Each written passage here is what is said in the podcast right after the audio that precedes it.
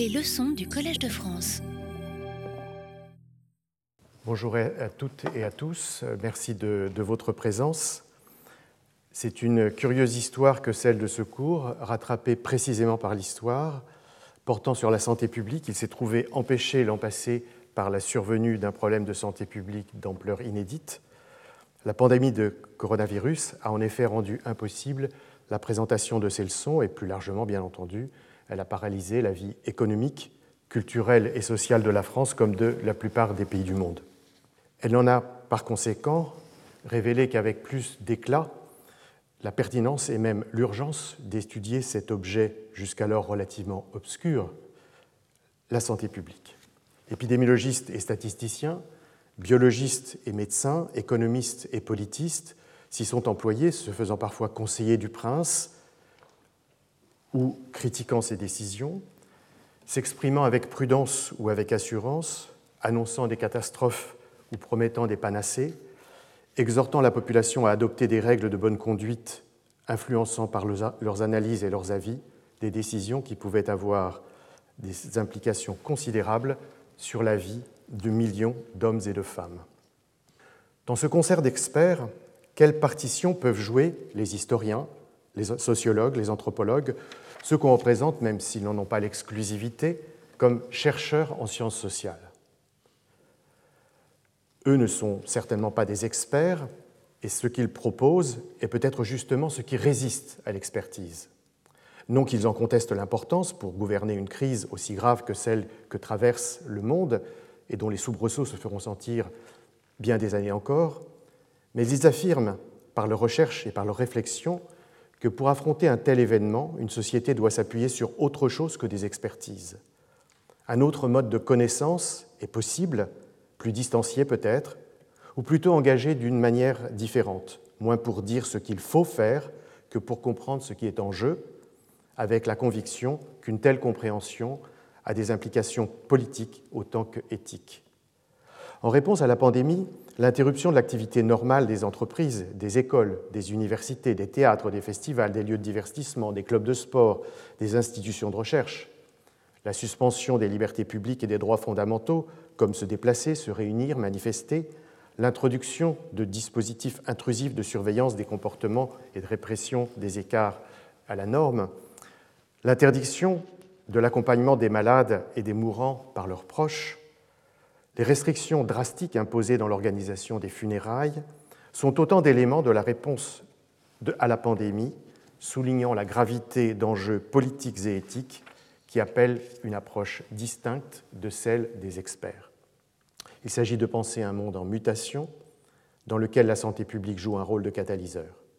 Les sciences sociales, qu'elles soient historiques, sociologiques ou anthropologiques, apportent des clés de lecture qui mobilisent des échanges, des éclairages du passé et de l'ailleurs, l'étude de matériaux empiriques et une tradition de démarche critique. C'est cet autre regard que ce cours propose.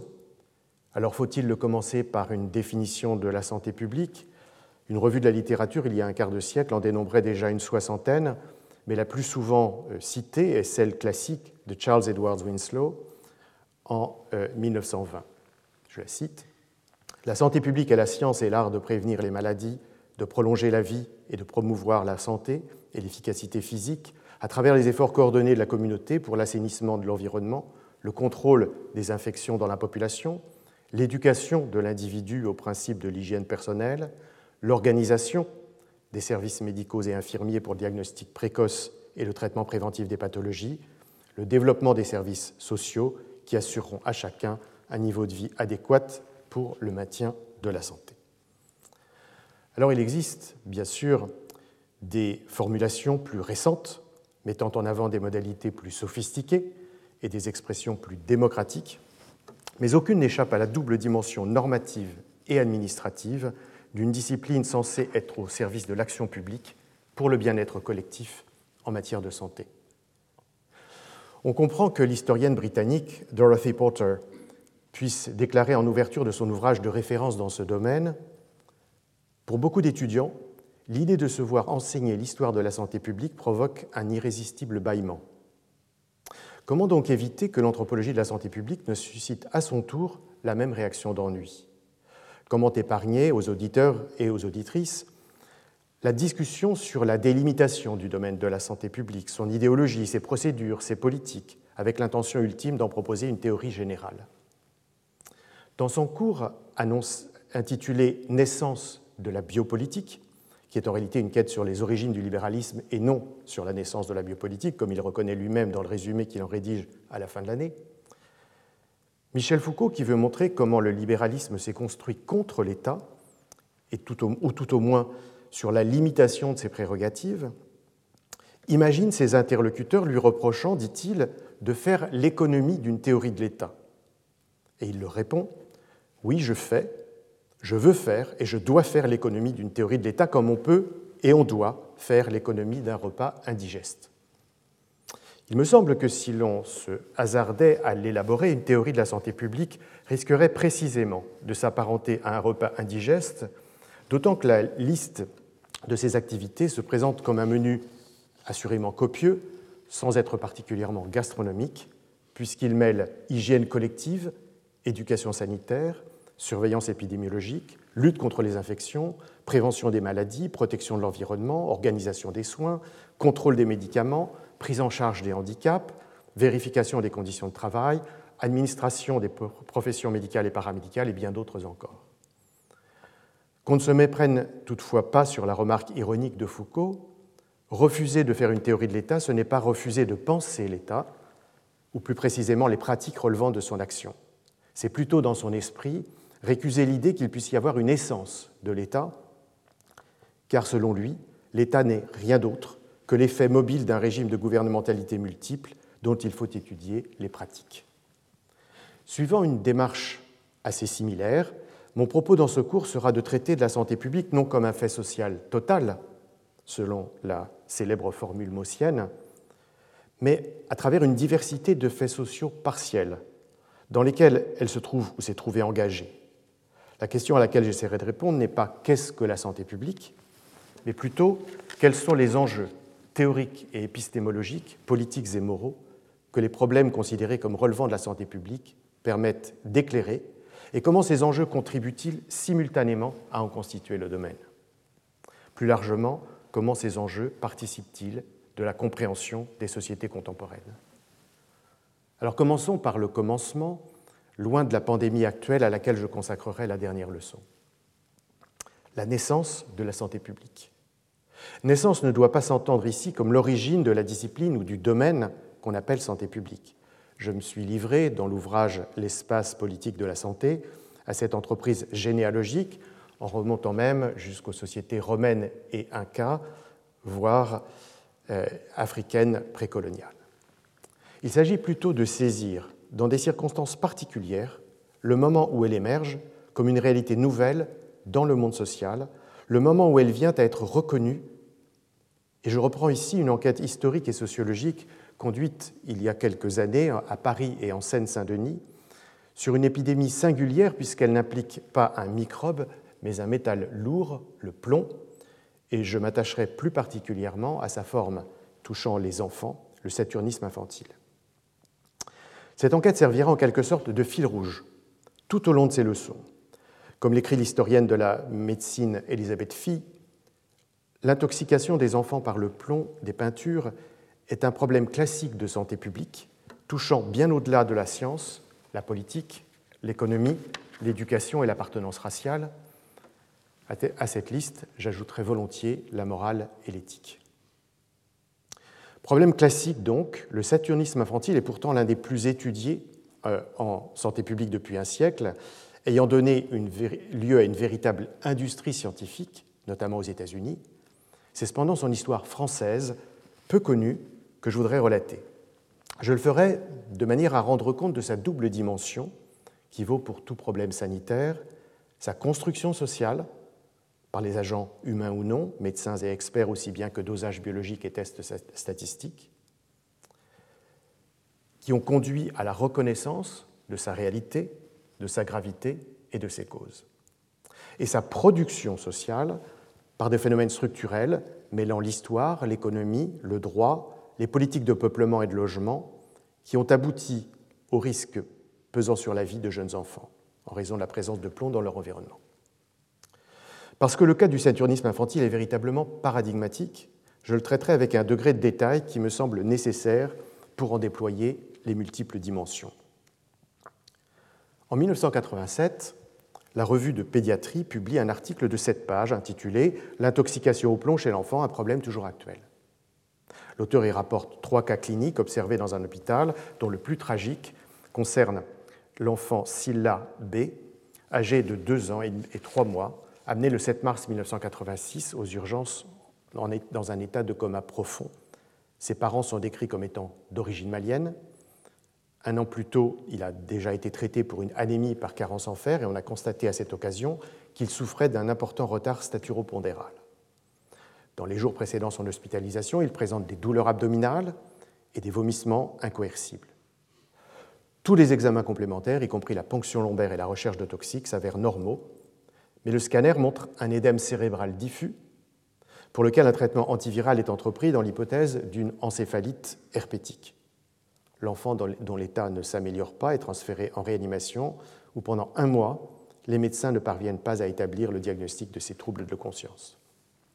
Finalement, presque par hasard, sur une radiographie de l'abdomen, on découvre des micro-opacités dans le rectum qui, qui conduisent à évoquer une ingestion de plomb. L'interrogatoire des parents révèle alors que l'enfant absorbe des écailles de peinture d'une fenêtre de l'appartement où vit sa famille. Le dosage de la plombémie montre alors un taux de 3720 microgrammes par litre, soit plus de 10 fois la limite supérieure qui était alors tolérée. Malgré un traitement par des produits chélateurs, c'est-à-dire euh, des produits qui se lient dans le sang avec les métaux lourds et forment des complexes qui peuvent être éliminés par voie urinaire, l'enfant décède quelques heures seulement après le début de l'administration trop tardive de cette médication. L'article s'ouvrait sur un constat, l'intoxication par le plomb est connue depuis longtemps, en France elle est rare chez l'enfant. Il est vrai qu'une recherche bibliographique quatre ans plus tôt n'a repéré que 10 cas en 25 ans dans la littérature pédiatrique française. Et afin d'aider euh, ses collègues, l'auteur établit une liste de produits contenant du plomb et susceptibles d'intoxiquer l'enfant, dans laquelle on trouve entre autres pêle-mêle journaux et matériel d'imprimerie, poterie artisanale émaillée, fumée et cendres provenant de l'incendie de casiers de batterie, revêtements de stylos, mines de crayons rouge, jaune, orange, Emballage de métal comme des tubes de dentifrice, phares pour les yeux provenant d'Afrique ou d'Asie. Et fait notable, la peinture vient seulement en dernier, en fin de cette énumération, avec l'indication que, bien qu'interdit depuis le début du siècle, le plomb s'y trouve encore dans les habitations d'avant 1940. Ainsi se présente donc le saturnisme infantile en 1987, une pathologie exceptionnelle causée par l'ingestion d'une variété de produits plus ou moins insolites, donnant lieu à des manifestations neurologiques sévères et vues dans les hôpitaux par des pédiatres. En 1999, un rapport de 480 pages intitulé Plomb dans l'environnement, quel risque pour la santé est publié par l'INSERM. Résultat d'une expertise collective, ce sont les termes, il a réuni 12 spécialistes d'épidémiologie, de biostatistique, d'économie, de toxicologie, de neuropharmacologie, de biochimie, de génétique, de pédiatrie, de médecine du travail et de santé publique. Les auteurs s'intéressent notamment aux effets du plomb sur les fonctions cognitives de l'enfant, discutant près d'une quarantaine d'enquêtes du monde entier qui mettent presque toutes en évidence une corrélation statistique négative entre, d'une part, la présence dans le sang de plomb à des taux faibles, et d'autre part, les résultats des tests psychomoteurs, les apprentissages scolaires et les comportements en classe. Cette corrélation subsiste lorsqu'on pratique des ajustements, bien sûr, sur le milieu socio-économique. Par ailleurs, une enquête sur un échantillon de 3444 enfants euh, âgés d'1 à 6 ans, extrapolée à la population entière grâce aux données du recensement, permet d'estimer qu'en France, 85 500 enfants de cette catégorie d'âge présente une imprégnation saturnine réputée toxique. Quant à l'origine de la contamination, je cite, la peinture est considérée comme la cause principale du saturnisme infantile, l'intoxication provenant en grande partie de l'ingestion d'écailles et de poussières toxiques. Pour lutter contre le saturnisme infantile, il est donc recommandé de dépister les enfants affectés et de les soustraire à leur environnement malsain. Et dans le cadre d'un programme national de surveillance, deux stratégies sont avancées pour reconnaître les enfants intoxiqués. L'une écologique consiste à identifier un environnement à risque, tel que des immeubles vétustes, puis à mesurer la plombémie des sujets qui y résident. L'autre clinique repose sur le repérage des enfants à risque à l'occasion d'une consultation par l'interrogatoire des parents sur l'ancienneté de leur logement. En fonction de la stratégie adoptée, deux interventions sont possibles. La première collective identifie dans le parc immobilier l'habitat construit avant 1948 et fortement dégradé pour y effectuer les travaux nécessaires. Et la seconde, individualisée, repère parmi les enfants exposés ceux contaminés et propose un relogement de la famille ou une réhabilitation de l'habitat. Ainsi se présente donc le saturnisme infantile en 1999, un problème fréquent, conséquence de l'exposition aux peintures dans l'habitat ancien, se manifestant par un risque statistique de troubles cognitifs devant faire l'objet d'un dépistage national à la fois des logements vétustes et des enfants contaminés, et imposant des actions urgentes de rénovation de l'habitat en cause. Douze années seulement séparent donc l'article du pédiatre hospitalier et le rapport de l'expertise collective. Mais ce dont il parle et la façon dont ils en parlent semblent appartenir à deux univers entièrement différents. Pathologie rare dont on rapportait quelques observations, le saturnisme infantile est devenu ce que certains appellent désormais une épidémie silencieuse, présentée comme une priorité nationale. Du côté de la pédiatrie, la maladie du petit Scylla donnait lieu à une narration dramatique obéissant au code de présentation des cas cliniques en médecine depuis son hospitalisation jusqu'à son décès. Le diagnostic était finalement évoqué et reconnu trop tard. Du côté de l'expertise, l'estimation de l'intoxication par le plomb des populations infantiles procède d'enquêtes statistiques qui, d'une part, mettent en évidence que des taux même faibles de plomb dans le sang augmentent la probabilité de difficultés scolaires, alors même que les enfants concernés ne présentent aucun symptôme, et d'autre part établissent, sur la base d'un échantillon tiré au sort, une estimation du nombre d'enfants contaminés dans le pays. Récit d'un côté, chiffres de l'autre, cas pour les uns, population pour les autres, maladie gravissime pour les médecins, risque quantifié pour les épidémiologistes, anecdote dramatique pour les premiers, calcul statistique pour les seconds. Les pédiatres soulignent l'importance de signes tels que l'anémie, les douleurs abdominales, les troubles neurologiques, et ils orientent l'interrogatoire des parents vers la recherche d'une absorption d'écailles de peinture.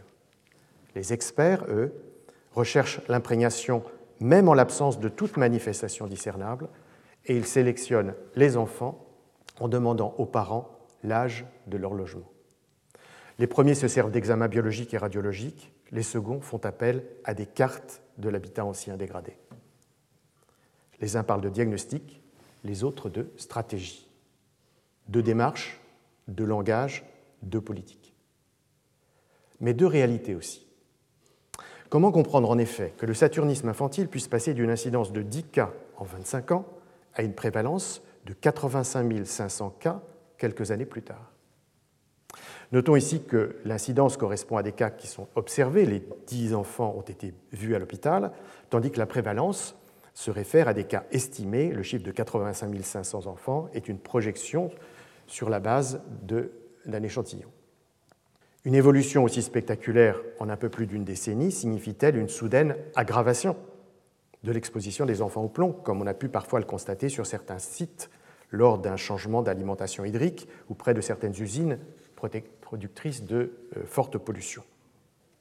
Y a-t-il donc de nouvelles sources d'intoxication par l'air, l'eau ou le sol A-t-on plus de familles de milieux défavorisés contraintes de se loger dans des immeubles vétustes dont les parties intérieures sont recouvertes de vieilles peintures? Assurément non. Toutes les études montrent au contraire que la suppression de l'essence au plomb a significativement réduit la présence des particules métalliques dans l'air. Par ailleurs, les anciens tuyaux de plomb servant au stockage et au transport de l'eau sont progressivement remplacés. Quant à l'habitat le plus dégradé des grandes agglomérations, il fait de plus en plus l'objet de destructions et d'opérations immobilières, d'autant plus faciles à organiser qu'il se situe souvent en centre-ville où le prix du foncier est le plus élevé. D'ailleurs, même s'il faut se garder de tout triomphalisme en la matière, la mesure de la plombémie en population générale montre une diminution régulière. Comment expliquer alors cette inflation saturnine de 10 à 85 500 cas en 12 ans?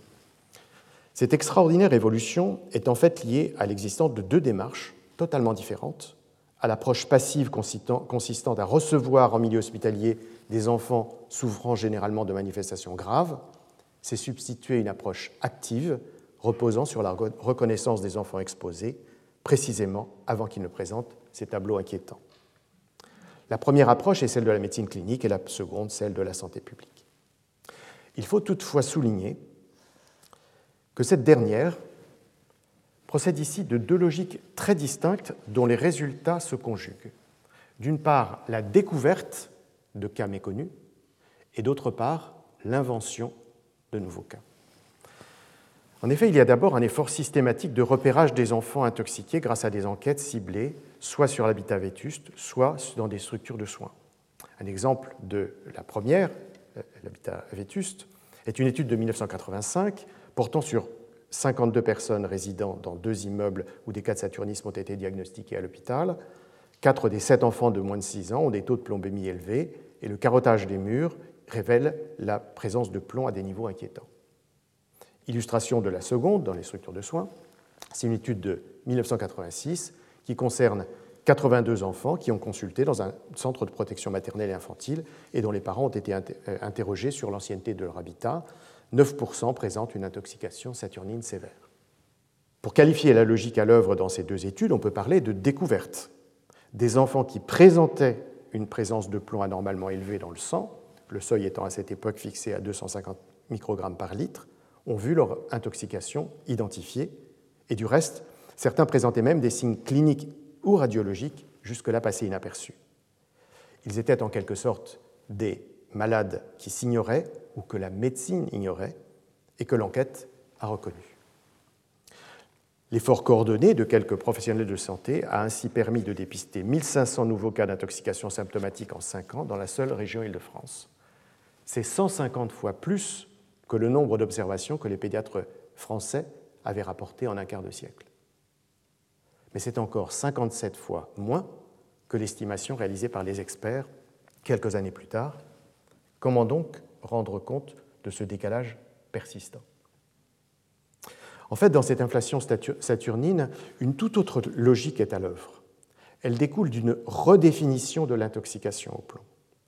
À la fin des années 1970, une enquête conduite dans l'État du Massachusetts au sein de la population générale met en évidence une association statistique négative entre les taux de plomb dentaire observés chez l'enfant d'un côté et les fonctions cognitives euh, de, l'autre.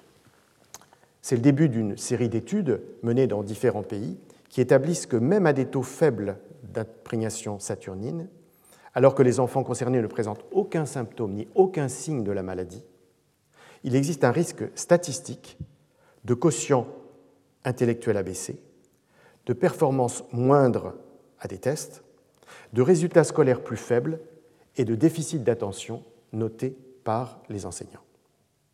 La norme de plombémie des pédiatres était de 250 microgrammes par litre. Sur la base de ces travaux épidémiologiques, le seuil internationalement reconnu devient 100 microgrammes par litre. C'est une évidence mathématique que plus le seuil s'abaisse, plus le nombre d'enfants dont le taux sanguin est considéré comme excessif augmente.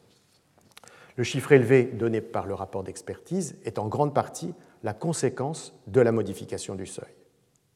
Mais cette modification a des effets considérables sur la définition même du saturnisme infantile. Il était décrit dans les manuels de pédiatrie comme une maladie, avec ses symptômes digestifs, ses complications neurologiques, ces signes radiologiques, son diagnostic souvent difficile, son pronostic parfois sombre, son traitement discuté par chélation, il apparaît désormais dans les articles d'épidémiologie sous la forme de probabilité, de points de quotient intellectuel perdus, de scores moyens plus élevés sur des échelles d'évaluation de l'humeur, de journées d'absence de l'école plus fréquentes, de comportements inadaptés en classe plus souvent relevés. Mettons encore dans le domaine de la pathologie Le problème n'est-il pas désormais plus social que médical? Toujours est-il qu'une seconde logique se dessine, l'invention d'une nouvelle réalité qui ne se situe plus dans le domaine de la clinique, mais relève de ce qu'on peut appeler la biostatistique, ou peut-être serait-il plus juste de parler ici de sociostatistique. C'est donc cette double logique de découverte, mettant toujours des cas jusque-là méconnus, et d'invention, redéfinissant la nature même du problème, qui explique qu'on soit passé en un peu plus d'une décennie de 10 à 85 500 enfants affectés par le saturnisme infantile. Mais les 85 500 enfants mentionnés par euh, cette enquête n'ont-ils n'ont guère à voir avec les 10 qui étaient euh, soignés en médecine. Le paradoxe le plus remarquable de cette évolution est en effet que plus le nombre d'enfants présentant une intoxication au plomb augmente, et plus le nombre d'enfants souffrant de la maladie saturnine diminue. Si les premiers sont aujourd'hui plusieurs dizaines de milliers, les seconds ont pratiquement disparu des hôpitaux. On serait dès lors tenté de dire que les pédiatres peuvent maintenant, à juste titre, affirmer que le saturnisme infantile est une maladie rare, alors même que les experts déclarent au contraire que c'est un problème prioritaire. En effet, le développement d'un dispositif de surveillance nationale a permis à la fois de reconnaître bien plus d'enfants intoxiqués que ce n'était le cas naguère, et de surcroît bien plus tôt, et de les soustraire au moins en principe et en partie à leur environnement nocif. En somme, étrangement, beaucoup plus de cas et bien moins de malades. Au demeurant, on ne traite plus des enfants, mais des logements. Transformation conjointe, donc, du savoir et des pratiques. Mais pour qu'il y ait travail, il faut qu'il y ait des travailleurs. C'est ici que les témoignages recueillis auprès des acteurs s'avèrent intéressants. Dans la mémoire collective des professionnels de santé, tout commence en août 1985, donc un an plus tôt que l'histoire racontée précédemment, lorsqu'une petite fille de parents maliens, elle aussi, âgée de deux ans également, est admise dans un hôpital parisien, cette fois pour une anémie chronique, un retard de croissance et des douleurs abdominales. Jusqu'à cette date, les rares cas de saturnisme infantile avaient reçu un traitement médical, puis lorsque l'enfant allait mieux, il rentrait chez ses parents avec la recommandation de ne pas le laisser manger des écailles de peinture et on le revoyait quelques mois plus tard en consultation pour s'assurer que l'amélioration se poursuivait. Personne ne se préoccupait du fait que le retour au domicile impliquait une nouvelle exposition au plomb des peintures. Le dossier clinique était en quelque sorte classé sans suite sociale. Dans le cas de la petite fille malienne, cependant, les choses se passent autrement. La pédiatre, une fois le diagnostic établi, ne se contente pas du traitement médical, convaincue que la dégradation du logement est en cause, elle demande une enquête à domicile. L'assistante sociale du service sollicite et obtient l'autorisation, très inhabituelle dans l'univers hospitalier, de se rendre chez les parents dans le 11e arrondissement de Paris. Sur place, elle découvre ce qu'elle n'aurait jamais pu imaginer, en plein cœur de la capitale, dans une cour intérieure d'un immeuble délabré, un premier bâtiment dont les murs sont étayés par des poutres branlantes et dont le plancher du deuxième étage est partiellement effondré, puis une seconde construction plus petite dont la vétusté est tout aussi préoccupante. Dans ce squat vivent plusieurs familles africaines avec des enfants en bas âge, parmi lesquels de nouveaux cas d'intoxication au plomb sont découverts. L'assistante sociale entre alors en contact avec le service de protection maternelle et infantile du quartier afin qu'ils prennent le relais du suivi des enfants et reloge les résidents de ces taudis. Le médecin de ce service se montre d'abord réticente, cette pathologie lui étant inconnue et le rôle de l'habitat lui paraissant improbable. Mais tandis que d'autres lui sont signalés dans un immeuble voisin du premier, elle finit par s'y intéresser. Tout en pensant que la source d'intoxication est probablement l'eau du robinet, c'est que dans les facultés de médecine de l'époque, on n'enseigne que le saturnisme hydrique. Même les équipes du laboratoire d'hygiène de la ville de Paris, mobilisées, se montrent circonspectes ni le saturnisme infantile, ni a fortiori la toxicité des peintures ne font partie de leur corpus savant. La maladie est considérée comme une curiosité et le plomb dans les logements a disparu, croit-on, avec l'interdiction de la céruse, peinture au plomb. Il faudra plusieurs années pour que soit enfin reconnue la gravité du problème et le rôle de l'habitat. Mais un trait d'union a déjà été établi entre le monde de l'hôpital et l'univers de la santé publique, grâce notamment à l'intuition d'une pédiatre et à la persévérance d'une assistante sociale. Des enquêtes épidémiologiques sont entreprises, leurs méthodes sont élémentaires, mais leurs résultats probants. Pour les deux études déjà évoquées concernant les 52 membres des familles du premier squat et les 82 enfants vus en consultation de protection maternelle et infantile, on parle d'épidémiologie descriptive. D'autres études cherchent à identifier la source de l'intoxication saturnine, par exemple en comparant 40 enfants vus en, protection maternelle et infantile et habitant dans des immeubles insalubres à 40 enfants consultant pour des bilans de santé et censés représenter la population générale infantile. D'où il ressort que seuls les premiers présentent des plombémies élevées et on parle alors d'épidémiologie analytique. Il s'agit dans les deux cas d'une épidémiologie, il faut bien le reconnaître, très artisanale, si l'on songe qu'à la même époque, aux États-Unis ou en Australie, on conduit des enquêtes portant sur plusieurs milliers de sujets en utilisant des régressions statistiques permettant de tenir compte de chacune des variables considérées.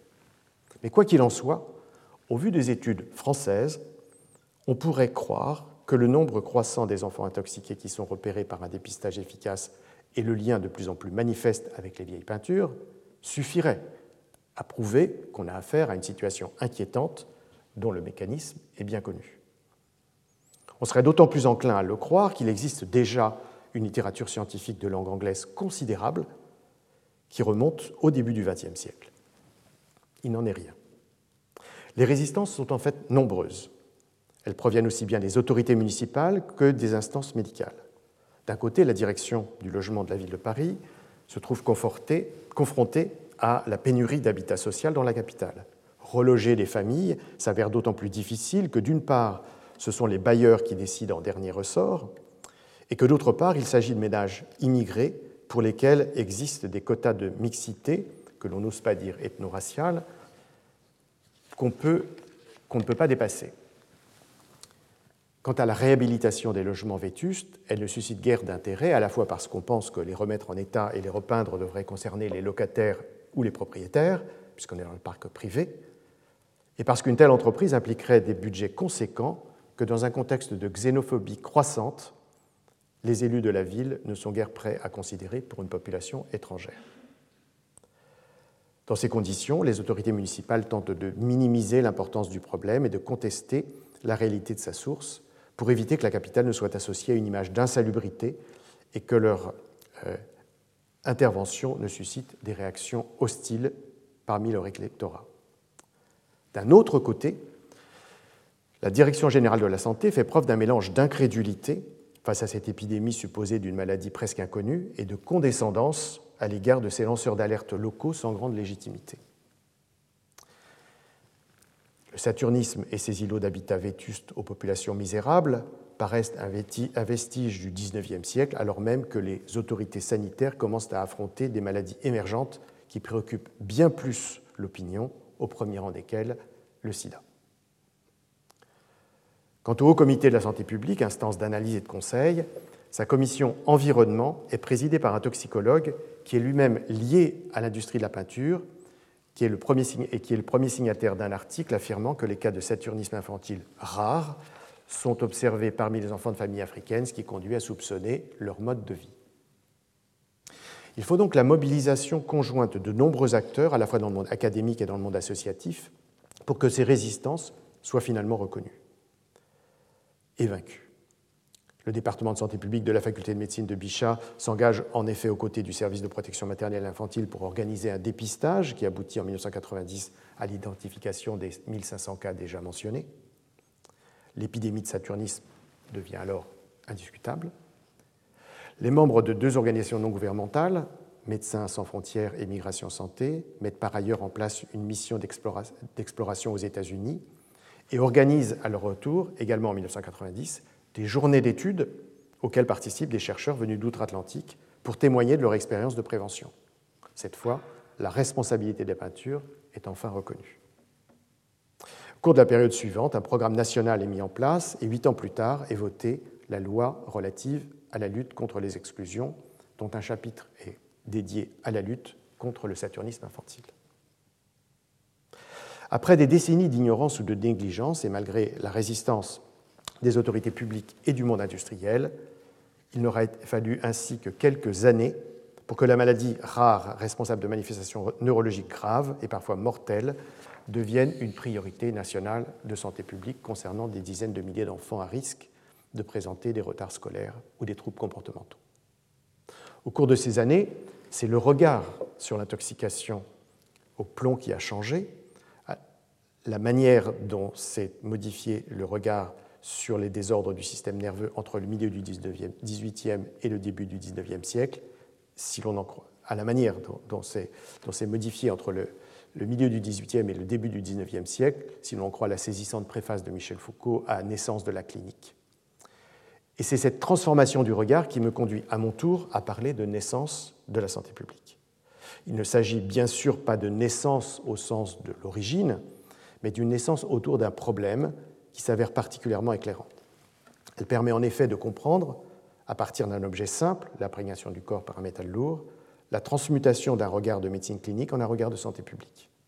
Transmutation par laquelle on passe d'un raisonnement diagnostique à une rationalité probabiliste, de l'individu à la population, de la biologie à l'épidémiologie, du curatif au préventif, du traitement des malades au traitement des bâtiments. Transmutation qui crée une entité inédite faite d'un risque de troubles cognitifs et comportementaux qui ne sont repérables que par des tests de régression statistique permettant de contrôler des variables socio-économiques. Transmutation qui suppose la, mobilisation d'acteurs appartenant à des mondes divers, pédiatres, toxicologues, hygiénistes, pluricultrices, assistantes sociales, administrateurs sanitaires, chargés d'urbanisme, enseignants-chercheurs, acteurs humanitaires, défenseurs des droits de l'homme. Transmutation enfin qui met en jeu des forces sociales contraires de toute nature, forces politiques pour lesquelles le problème se pose en termes de prévision budgétaire, d'image et d'électorat, forces bureaucratiques dont les routines et les certitudes sont bousculées, forces économiques qui voient leurs intérêts menacés. Transmutation qui appelle donc un nouveau langage, de nouvelles méthodes, de nouveaux dispositifs, de nouveaux agents, de nouveaux enjeux. Cette histoire du saturnisme infantile elle une histoire française? Jusque dans les années 1980, ses protagonistes le pensent. Il y avait pourtant beaucoup à apprendre de l'expérience états-unienne, et l'expérience française en est un étonnant remake à plusieurs décennies d'intervalle. Pour les médecins français, l'histoire états-unienne de la maladie aurait donc pu être pleine d'enseignements, leur évitant errements et retards dans sa prise en charge. Un point en particulier aurait mérité toute leur attention. Dans les publications pédiatriques françaises, les rares observations rapportées concernent toutes des enfants de familles africaines. Mais la chose n'est pourtant jamais relevée. Lors de la grande enquête portant sur près de 2000 enfants vus à la fin des années 1980 dans les centres parisiens de protection maternelle et infantile, 99,9% de ceux présentant une intoxication au plan sévère sont africains, dont 85% d'Afrique subsaharienne. Mais pour interpréter cette disproportion considérable, les médecins évoquent un biais de sélection, car, expliquent-ils, les consultations publiques à l'occasion desquelles se fait la plupart des dépistages sont souvent fréquentées par des ménages originaires du continent africain.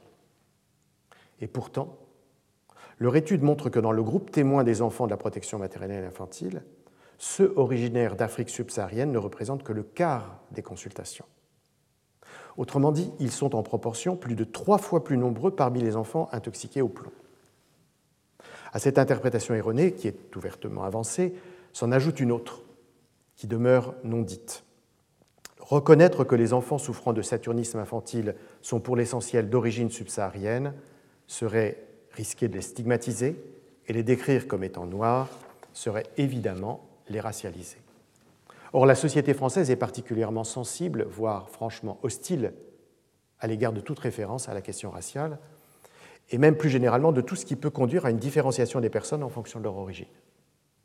C'est le cas depuis la fin du XIXe siècle, et même si les distinctions n'ont cessé depuis lors d'être recréées dans les enquêtes et les administrations, sur la base du statut juridique à l'époque coloniale, de la religion sous le régime de Vichy, de la naturalisation plus tard, ces écarts n'ont pas conduit pendant longtemps à s'interroger sur la mise en œuvre réelle du principe de l'égalité supposée de toutes et de tous.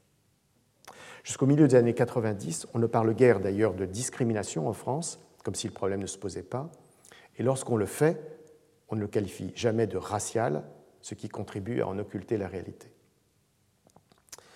Ainsi que la quasi-totalité des enfants intoxiqués au plomb, soit noirs et d'origine africaine, est longtemps restée, parmi la médecine et les experts, un secret public.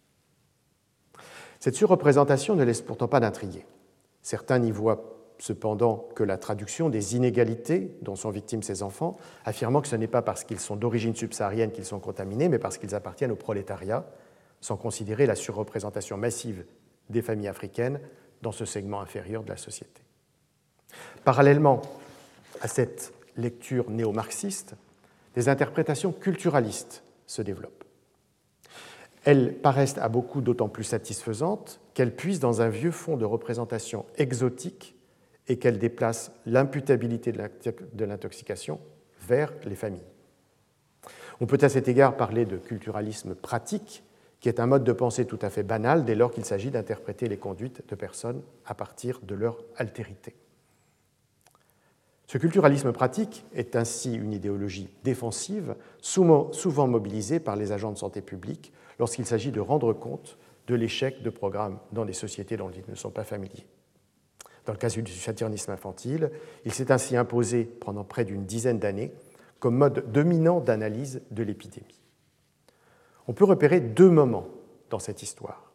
Les explications culturalistes participent d'abord du déni du rôle des peintures. Elles reconnaissent ensuite ce rôle, mais en donnent une lecture strictement culturelle. Le déni des instances en charge de l'habitat au niveau local et des autorités sanitaires au niveau national s'appuie en effet dans un premier temps sur l'invocation de supposées pratiques idiosyncrasiques. Une rumeur selon laquelle plusieurs pères d'enfants intoxiqués seraient des guérisseurs traditionnels, voire des religieux musulmans, conduit à ce que certains parlent dans les couloirs des administrations municipales et ministérielles de maladie des marabouts. On suppose que l'encre utilisée pour l'écriture sur les tablettes coraniques puisse être en cause, d'autant qu'une fois que les sourates sont ainsi transcrites, l'encre euh, qui a servi à leur inscription est diluée dans de l'eau, et donner à boire à l'individu qu'il s'agit de protéger. Mais les tests réalisés sur l'encre suspecte s'avèrent peu probants. On considère ensuite la possibilité que le col avec lequel les femmes se maquillent contienne le métal nuisible. Là encore, les résultats des tests éliminent cette possibilité source d'intoxication. Une hypothèse plus réaliste conduit à s'intéresser aux récipients dans lesquels se préparent les repas puisqu'on sait que la poterie traditionnelle est souvent couverte d'une glaçure contenant du plomb, et qu'on suppose que les femmes africaines y font cuire leurs aliments. Or, on découvre qu'elles utilisent de façon bien plus banale des marmites bon marché en aluminium. Il faut donc se rendre à l'évidence, le plomb ne provient pas de produits ou d'objets associés à des euh, pratiques exotiques. La source en est bien ces anciennes peintures murales en mauvais état, dans lesquelles on mesure des concentrations très élevées du métal toxique. Mais alors se demande-t-on, c'est le deuxième élément, comment expliquer que seuls les enfants africains soient exposés aussi massivement à cette source? On tente donc dans un second temps de rendre compte de ce qui est décrit comme une appétence particulière de ces enfants à l'égard des écailles de peinture. Les chercheurs ont depuis longtemps décrit une pratique nommée géophagie, apparemment commune dans nombre de sociétés traditionnelles, consistant à ingérer de l'argile ou du kaolin, parfois pour contrôler la faim, parfois par goût. Les médecins ont, de leur côté, rapporté divers cas d'un trouble psychologique qualifié de pica, par référence au nom latin de la pie, caractérisé par la consommation de substances normalement non comestibles telles que du papier, du plastique et surtout de la terre. Bien que la géophagie soit considérée comme une pratique culturelle et que le pica soit vu au contraire comme une conduite pathologique, la distinction entre les deux n'est pas évidente et du reste parmi les enfants âgés de 6 mois à 2 ans chez lesquels ce geste de mettre à la bouche tout ce qu'ils ont sous la main est considéré comme normal, ni l'une ni l'autre ne va de soi. Mais dès lors qu'on a affaire à des enfants africains, les deux interprétations s'imposent facilement. Les pédiatres indiquant souvent dans leurs observations l'existence d'un pica, quand les acteurs de la santé publique s'interrogent sur la possibilité d'une géophagie. Une lecture psychologique de la géophagie amène d'ailleurs à se demander si, manquant de stimulation et de surveillance de la part de leurs parents, ces enfants livrés à eux-mêmes n'aggravent pas de manière anormale ces comportements banals mais nocifs, développant alors une piqua. Pour mieux comprendre ce phénomène, les autorités publiques font appel à deux ethnomédecins, lesquels, au terme d'une enquête auprès de dix familles maliennes, concluent au rôle, des facteurs socioculturels. En effet, observent les auteurs, en Afrique de l'Ouest, la géophagie est une pratique ancestrale, particulièrement chez les femmes, surtout lorsqu'elles sont enceintes. Elles sucent de l'argile ou du kaolin, réputées avoir des vertus thérapeutiques et nutritionnelles, et en donnent même parfois à leurs nourrissons pour hâter le sevrage du lait maternel. Ces pratiques se retrouveraient une fois ces mères transplantées en France avec leur progéniture, les écailles de peinture pouvant se substituer chez les enfants aux substances traditionnelles. Par conséquent, écrivent les auteurs, je les cite, la consommation active de fragments de revêtements muraux en région parisienne doit être rapportée aux normes autochtones d'acceptation de la géophagie et de conclure que chez les femmes africaines, il existe, je les cite encore, une tolérance toute particulière au spectacle d'un enfant suçant des fragments de revêtements muraux. L'interprétation séduit certains pédiatres hospitaliers qui la trouvent satisfaisante au regard de leur représentation exotique des sociétés africaines et surtout certains membres d'institutions publiques qui voient en elle une possibilité nouvelle d'imputer la maladie aux familles. Certes, les immeubles vétustes exposent les enfants qui résident au plomb, mais l'éducation des mères pourrait s'avérer une alternative peu coûteuse au relogement des familles ou à la réhabilitation des logements et certaines municipalités mettent en place des actions en ce sens, enseignant aux femmes à couper les ongles et laver les mains de leurs enfants, à les amener dans les parcs de la ville et à faire le ménage avec une serpillière humide. Cependant, pour les acteurs qui se sont résolument lancés dans la lutte contre le saturnisme infantile, une telle analyse est irrecevable. Logiquement d'abord, car comment comprendre que soit principalement affecté aux États-Unis les populations afro-américaines installées souvent depuis plus, de dix générations, et en Grande-Bretagne les populations caribéennes et sud-asiatiques, qui à l'évidence n'ont pas la même culture que les femmes maliennes et sénégalaises en France, mais partagent pourtant les mêmes conditions de logement dégradé. Politiquement ensuite, car comment accepter que l'argument culturel puisse servir à éluder les responsabilités des autorités locales et nationales à l'égard des enfants de familles immigrées contaminées par le plomb Au demeurant, de nouvelles recherches ont établi que tout autant que l'absorption d'écailles de peinture, la simple inhalation des poussières des murs décrépits rend compte de l'intoxication saturnine des enfants. Plus besoin dès lors d'invoquer la géophagie ou le pica, le problème ne réside pas dans le comportement des enfants, mais dans le délabrement de l'habitat. La mobilisation de ces activistes de la santé publique, soutenus par des associations et des universitaires, finit par avoir raison de la raison culturaliste. Plusieurs d'entre eux occupent en effet quelques années plus tard de hautes fonctions administratives dans les ministères de la Santé et du Logement, devenant alors les auteurs du chapitre sur le saturnisme infantile dans la loi relative à la lutte contre les exclusions. Une fois écartée l'explication culturaliste, reste cependant la question pourquoi les enfants d'Afrique subsaharienne sont-ils beaucoup plus que d'autres le visage du saturnisme infantile en France? La raison de leur considérable surreprésentation dans l'intoxication au plomb, et notamment dans ses formes graves, tient tout simplement, est-on tenté de dire, à la considérable surreprésentation de leurs familles dans les logements les plus dégradés des villes.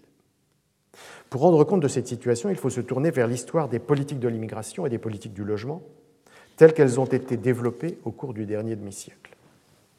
D'un côté, en effet, après plusieurs décennies de recrutement de main-d'œuvre sur le continent africain pour le redressement de l'économie française, la fermeture de l'immigration de travail au milieu des années 1970, le durcissement des conditions de regroupement familial dix ans plus tard, et finalement la généralisation des pratiques restrictives à l'égard de l'ensemble des migrants, y compris des demandeurs d'asile, ont conduit à une augmentation du nombre de ceux se trouvant en situation irrégulière, et ce d'autant que le renouvellement des titres de séjour est devenu plus incertain, même pour les personnes installées de longue date. Dans les dernières décennies du XXe siècle, la partie la plus vulnérable de la population immigrée, en situation régulière ou non, s'est donc trouvée être les ressortissants d'Afrique subsaharienne, notamment d'Afrique de l'Ouest, avec des niveaux d'éducation scolaire et de qualification professionnelle faibles, dans un contexte de restructuration de l'industrie qui avait été une grande pourvoyeuse d'emplois, notamment sur les chaînes automobiles. D'un autre côté, la crise économique du milieu des années 1970 s'accompagnait d'un accroissement du chômage et de la précarité, très sensible dans la population immigrée, et accélérait la concentration dans l'habitat social de cette dernière, incapable d'accéder à la petite propriété privée, à la différence des nationaux. Au cours de cette période, la construction de logements sociaux s'avérait de plus très déficitaire par rapport aux besoins et les exigences de mixité ethno-raciale posées par les bailleurs en rendaient l'accès de plus en plus difficile aux ménages africains. Pour ces derniers, ne subsistait que le segment inférieur du parc immobilier privé, composé d'appartements en mauvais état, dans des immeubles vétustes, squattés ou loués à des propriétaires peu scrupuleux.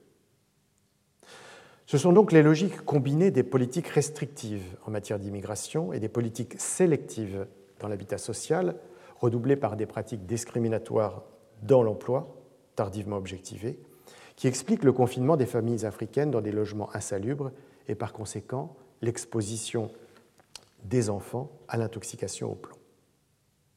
À la lecture culturaliste, il faut donc substituer une économie politique du saturnisme infantile dans laquelle s'inscrivent à la fois la généalogie coloniale de la France, dès lors que ces populations immigrées, d'abord enrôlées pour contribuer à l'effort national, puis rejetées ou marginalisées, viennent presque toutes de ces anciennes colonies, et son écologie ethno-raciale qui révèle la distribution socio-spatiale des minorités d'origine africaine.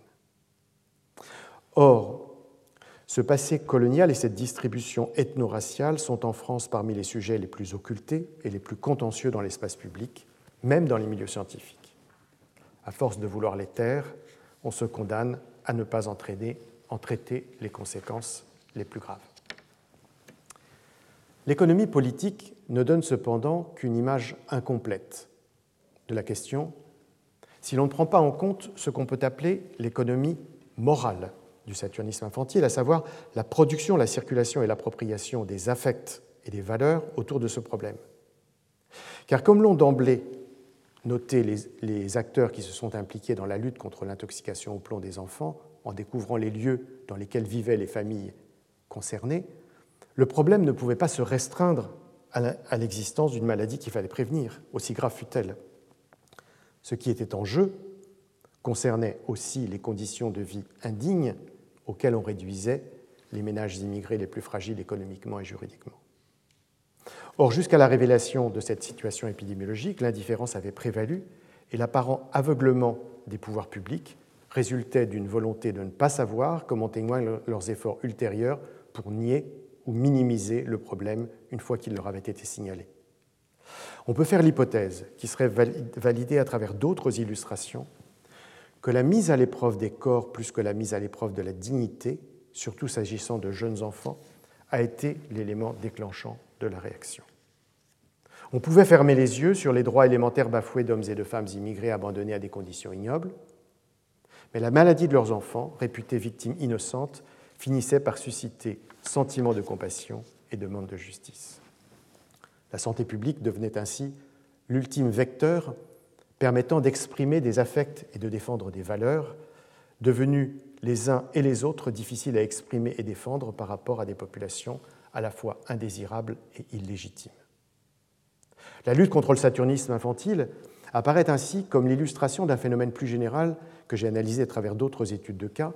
Ce langage du corps souffrant et de la vie menacée tend à devenir le seul socialement audible et politiquement recevable pour parler d'inégalité sourde à l'indignité du traitement fait aux segments les plus fragiles de la population immigrée, aussi bien dans le domaine de l'habitat que dans d'autres domaines de leur existence, la société peut encore s'émouvoir et réagir à l'atteinte des corps et à la mise en danger des existences, surtout s'agissant d'enfants. L'histoire du saturnisme infantile révèle ainsi une économie morale dans laquelle la vie physique prévaut sur les autres formes de vie, celles par lesquelles les personnes sont reconnues comme telles. Au terme de ce parcours, l'analyse de la naissance de la santé publique, c'est-à-dire plus précisément bien sûr la naissance d'un problème de santé publique, met toujours une, au jour une double dimension du phénomène qu'on peut appeler construction et production sociale.